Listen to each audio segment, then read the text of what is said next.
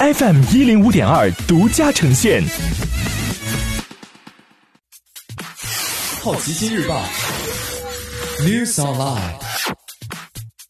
本节目由好奇心日报和喜马拉雅联合出品。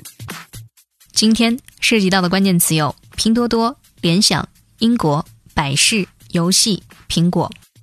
拼多多发布二零一九年第四季度和全年财报。二零一九年第四季度，平台实现营收一百零七点九亿元，同比增长百分之九十一；经营亏损为二十一点三五亿元，较上一年同期的二十六点四亿元及上一季度的二十七点九亿元有所收窄。拼多多全年实现营收三百零一点四亿元，较上一年同期增长百分之一百三十。二零一九年全年，拼多多 GMV 为一万零六十六亿元人民币，较上一年的四千七百一十六亿元同比增长了百分之一百一十三。在财报分析会上，拼多多 CEO 黄峥表示，疫情将对公司二零二零年第一季度的业绩产生负面影响，但公司对长期的预期保持不变。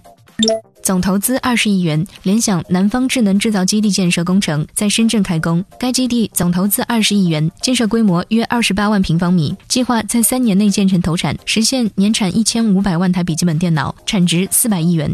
基地建成后，除了涵盖个人电脑、服务器等联想传统业务，还将承载孵化各类智能产品等新兴业务。英国宣布对 Facebook、谷歌、亚马逊征收数字税。英国政府证实，将于二零二零年四月一号开征数字服务税，对 Facebook、谷歌、亚马逊等公司在英国的在线收入征收百分之二的税。这项税收影响的是对英国用户提供社交媒体服务、搜索引擎或在线市场的大型跨国企业。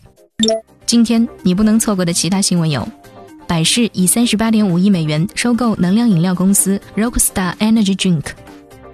全球最大游戏展 E 三宣布因疫情取消。苹果关闭意大利全部门店。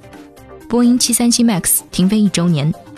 世卫组织认为疫情构成全球大流行，美国未来三十天禁止欧洲人入境。电商教育直播不属于网络表演，不必办经营许可证。